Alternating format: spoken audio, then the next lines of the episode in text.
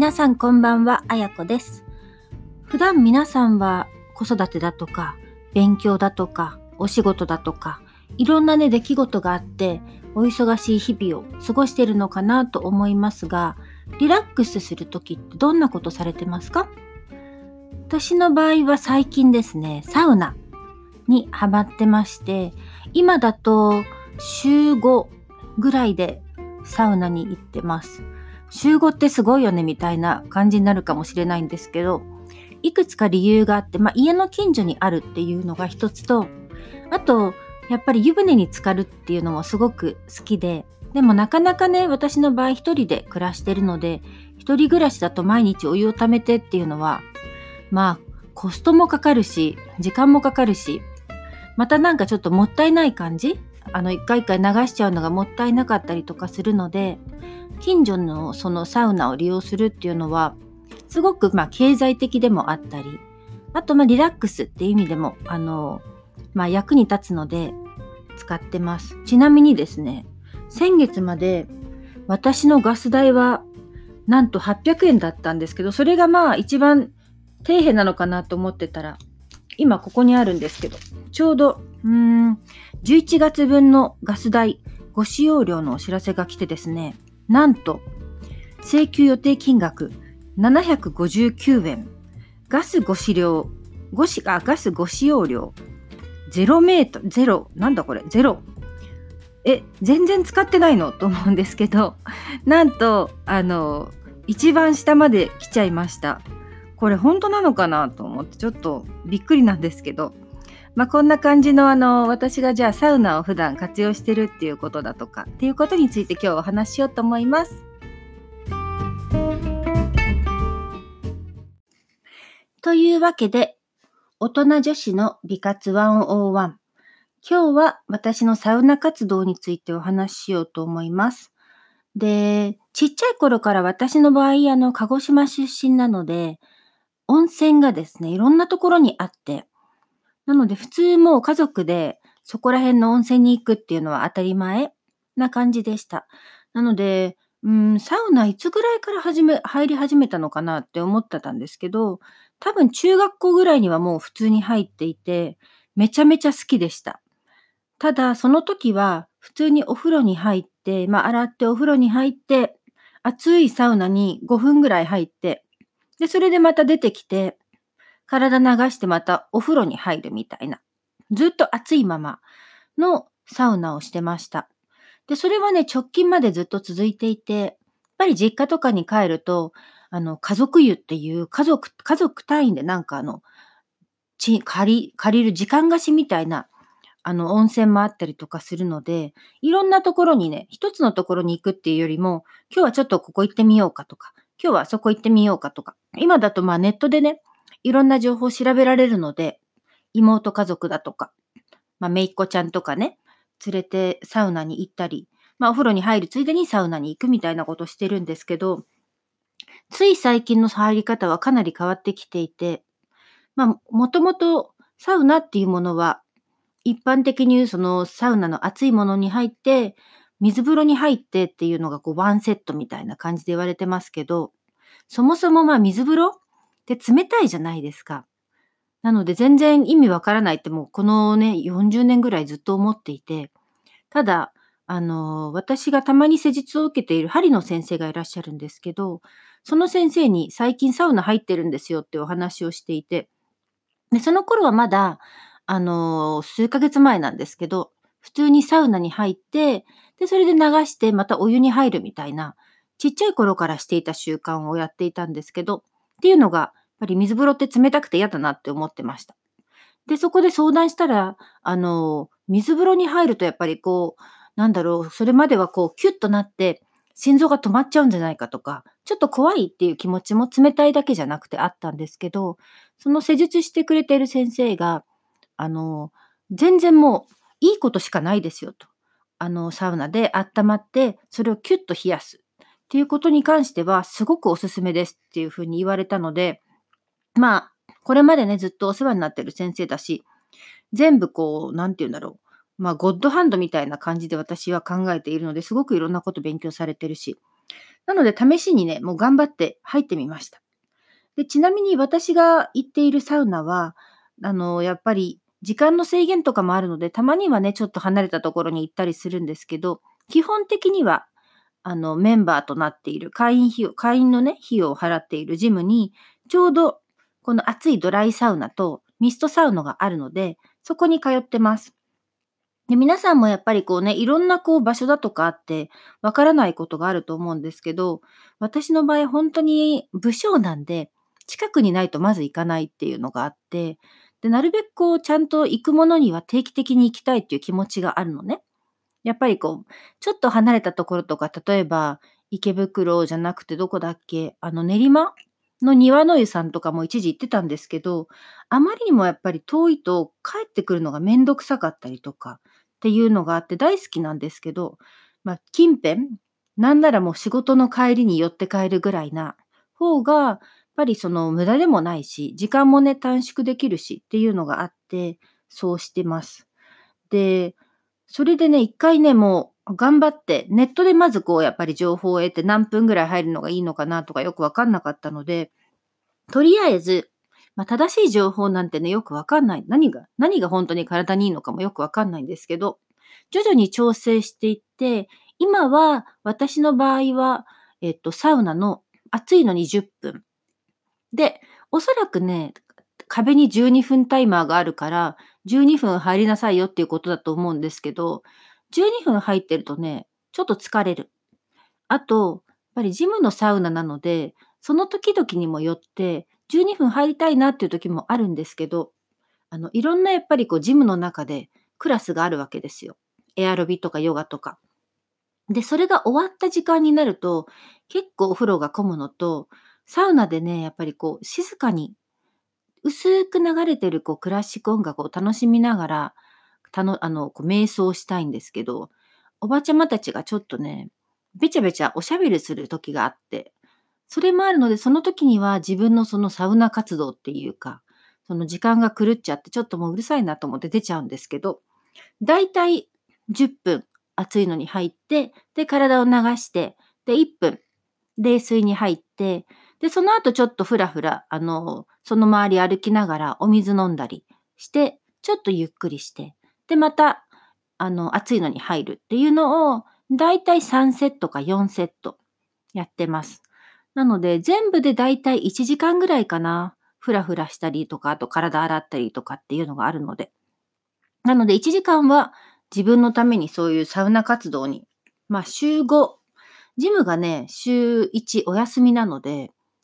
まあ、多い時で本当に収録、ほぼ毎日行ってますね。なので、本当自宅のシャワーは週に1回しか入らないみたいな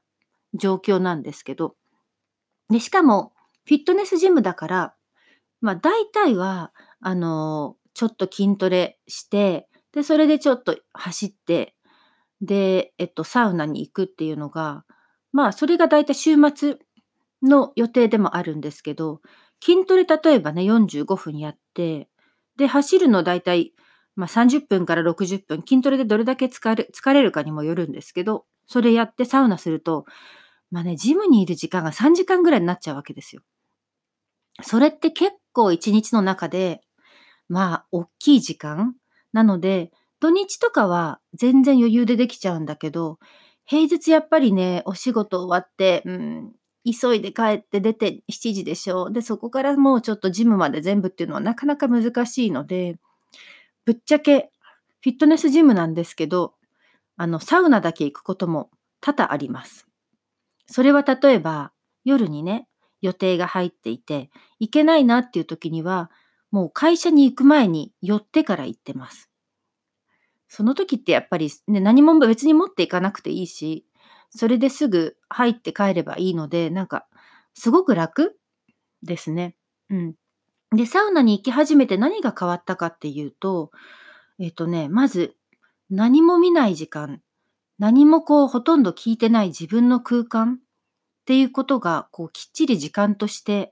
ぱりこう、1時間ぐらい計取れるので、そこでなんかこう、無になれるっていうか、あといろんなアイデアがね、実は湧いたりします。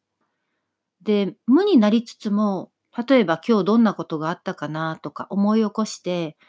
あと、たまにあるのが明日ね、仕事でこういった打ち合わせが入ってるけど、どんなお話しようかなとか、頭の中にいろいろこう、いろんなこう知識とか出来事とかがあると思うんですけど、サウナに入っている時間って、もう今ね、どこでもこう手に、あの、手に届くところにあるスマホとかももちろん持ってないから、こう、腕組んで目を閉じて、うーん、これをやろう、あれをやろうっていう感じで考えてるうちに、どんどんね、頭の中のその散らばっている考えとかが、こうパズルみたいにこうキュッとね、整理される感じがすごくしますね。なので、ただ単にこう健康とかっていう意味以外でも、頭の整理にすごくなるっていうのはあります。で、あともう一つね、すごくいいなと思ったのが、やっぱり汗をかく。で、私めちゃめちゃ代謝いいので、今、例えば11月の半ばで、外寒いですけど、それでもほんと T シャツ着てたいぐらい、ポカポカ体がしてる人なんですね。ななのですけど、やっぱりその汗を毎日もっとこうかくことによって、肌の調子がね、どんどん良くなってきてます。もともと気をつけてはいって、例えば飲み物とかに関しても、私冷たいものとか一切飲まないようにしているので、基本常温で、えっと、お酒も完全にもうしばらく飲まない、飲まないようになっているので、お酒も一滴も飲まないし、あと氷、もちろん冷たいもの飲まないイコール氷みたいなものも一切入れないので、お酒を飲んでいた時も、例えば、なんだろう、黒糖の焼酎とかね、レントとか、ちびちび飲んでたんですけど、それも、えっと、夏でも、うん、常温のレントにお水入れてたり。で、家飲み基本したことがないので、外でしか飲んでなかったんですけど、まあ、その、外出することもね、全然なくなったっていうのもあって、すごく規則正しい生活になりましたね。うん、で、やっぱりちゃんとそのサウナで温まってキュッと肌を引き締めていたら、すごくね、睡眠も深くなった気がする。で、もともと、あの、何でもこう可視化するのがね、好きな人なんで、最近だとこうフィットビットつけて、あの、睡眠計測とかもしていて、ちゃんとどのくらいの、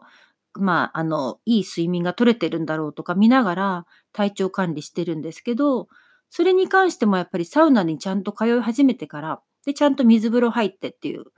あの、ことし始めてから、すごく調子が良くなりましたね。うん。で、実際ね、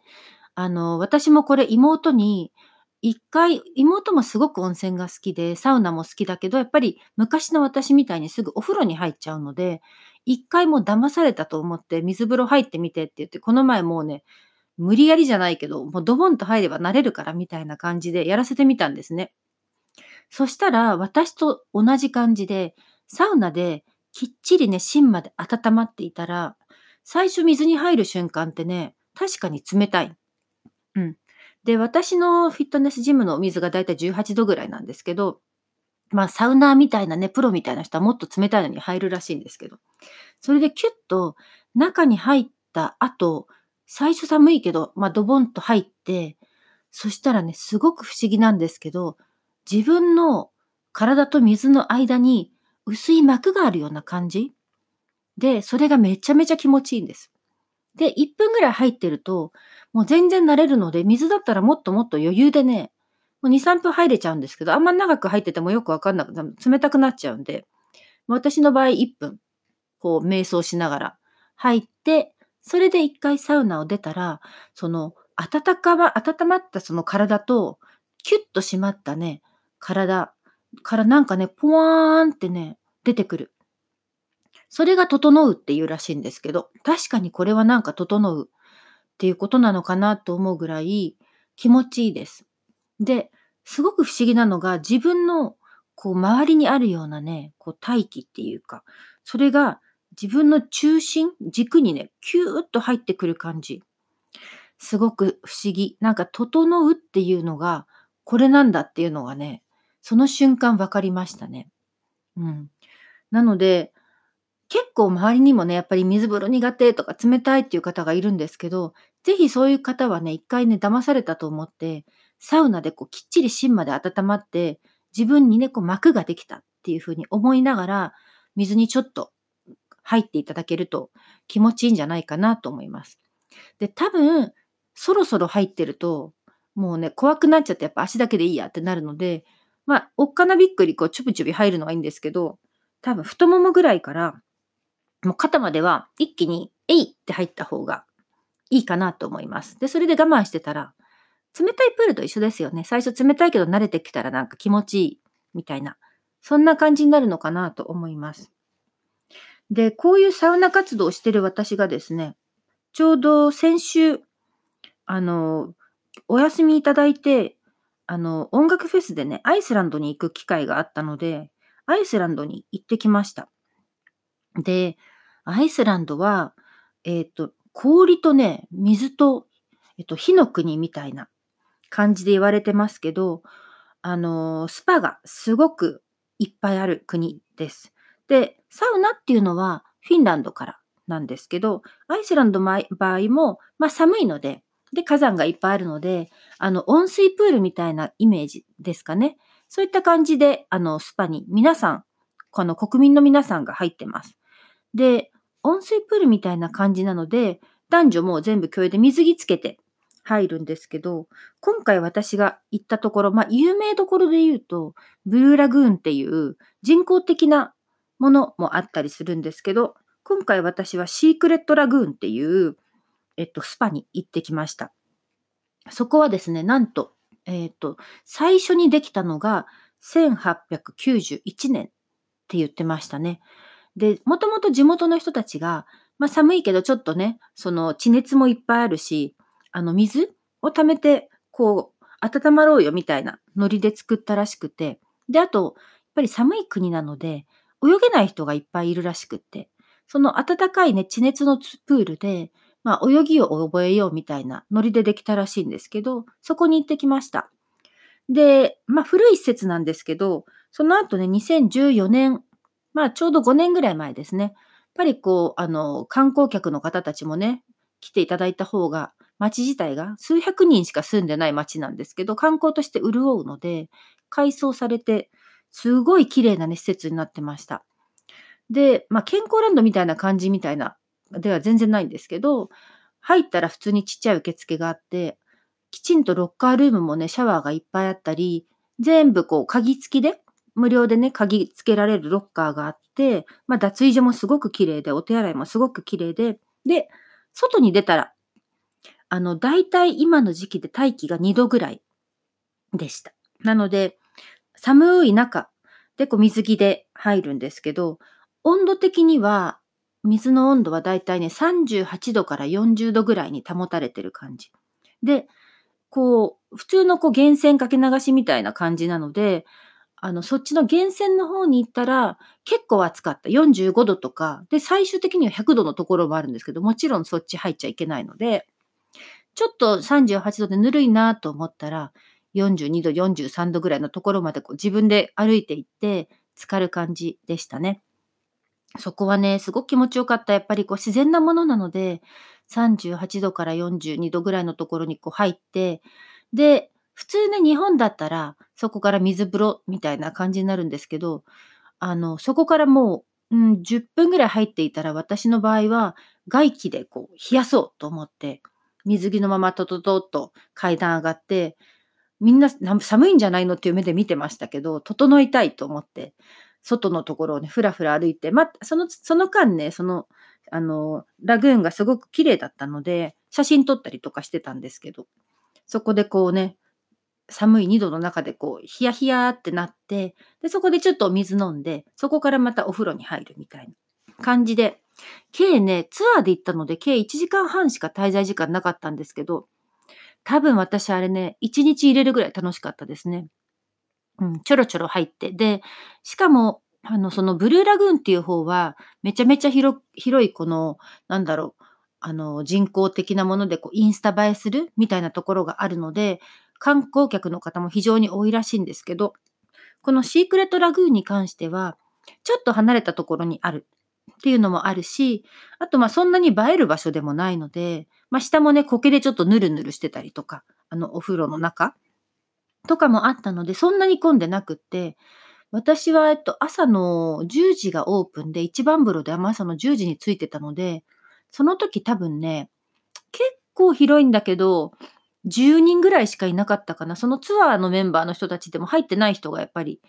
なんだろう、欧米の方ってお風呂とか苦手なのか、水着持ってきてないとかなのかよくわかんないんですけど、10人。で、多くて20人ぐらいかな。その後、あの、ポロポロないろんな方たちが、あの、ツアーじゃない方とかが来て。うん。すごく気持ちよかったです。なので、そういった形で最近サウナ活動をしているので、えっとですね、今日ちょうど昨日発売になった本、あの、を手に入れたので、それをちょっと読もうと思うんですけど、この帯がね、面白くて、あの、ヤフーの川鍋さんが、仕事で実績出したければサウナに入れって書いてあるので、まあ、ここでこう集中することを学ぶのかな、整うのかな、みたいな感じであるんですけど、サウナ術、人生を変えるサウナだ、サウナ術、本田直之さんと松尾大さんっていう、まあ、サウナーのね、めちゃめちゃ有名な方たちが書いた本があるので、これをちょっとね、今夜からちゃんと読もうと思います。さっき届いたので、これでちょっと勉強しながら、まあ自分のね、合う合わないがあったりとか、あとやっぱり近くにあるのかないのかで違ったり、あと一つちょっとね、最近ムカつくことがあるんですけど、いろんなサウナができてきていて、12月にもね、めちゃめちゃ素敵なサウナが池袋に開くっていうふうにニュースに書いてあったので、サイト見てみたらなんと、男性専用。なんでこんなに男性専用の素敵なサウナがいっぱい増えて、女性のがないんだろうっていうふうにめちゃめちゃムカつくんですけど、それってもしかして女性でこうサウナーでこうインフルエンサーみたいな人がいないのか、プロデュース力がないのか、何なんだろうってよく思うんですけど、素敵なところは男性ばっかりだな、みたいなのが、今のところね、私の感想です。あ、でもこの本、後ろに男性も女性も入れる素敵な場所がいっぱい紹介されてる。ちょっとこれ、あの、サウナの聖地とかね、有名なとこもあったりするんで、あの、私はちょっといろんなところにこれから有給休暇を利用して、何のためのお休みだよってあるんですけど、フィンランドも行きそうだし、うん。日本国内、まずちょっとこれ、サウナの旅をしたいな。誰か一緒に行きませんか？女性の人。ロウリュしたりとか、ケロしたりとか、いろいろやりたいな。ちょっとこれでいろいろ勉強して、あの、もっともっとサウナで美を磨こうかなと思います。あと集中力もね、確実に絶対高まるんですよ。今やっぱり。忙しいじゃないですか。皆さん。ほんとそうだと思うんですけど。スマホがあるとどこでも捕まっちゃうですよ。メールも見れちゃうし、電話も来ちゃうから、そういったものからもう全部遮断されて、ね、この脳をこう、サウナのこう、なんて言うんだろう。熱と蒸気と、で、こう、くすぐるみたいな、そういったのってすごくじあの必要だと思うんですよ。うん。ちょっとじゃあ、これをじゃあ私は熟読して頑張ろうと思います。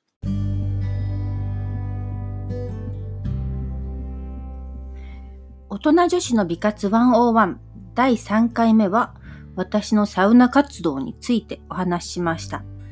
まだまだ私はこのちゃんとしたこうおすすめされているサウナと水風呂何セットみたいなものに関してはめちゃめちゃ初心者なので、あのこれからね、いろんな、まあ、本だとか、今回この購入した本もそうだし、周りの人のおすすめとか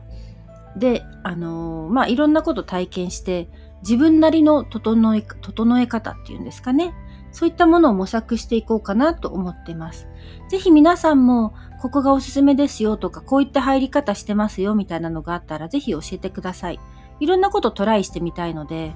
あの、先入観なくね。なので、よろしくお願いします。ではまた次回。バイバイ。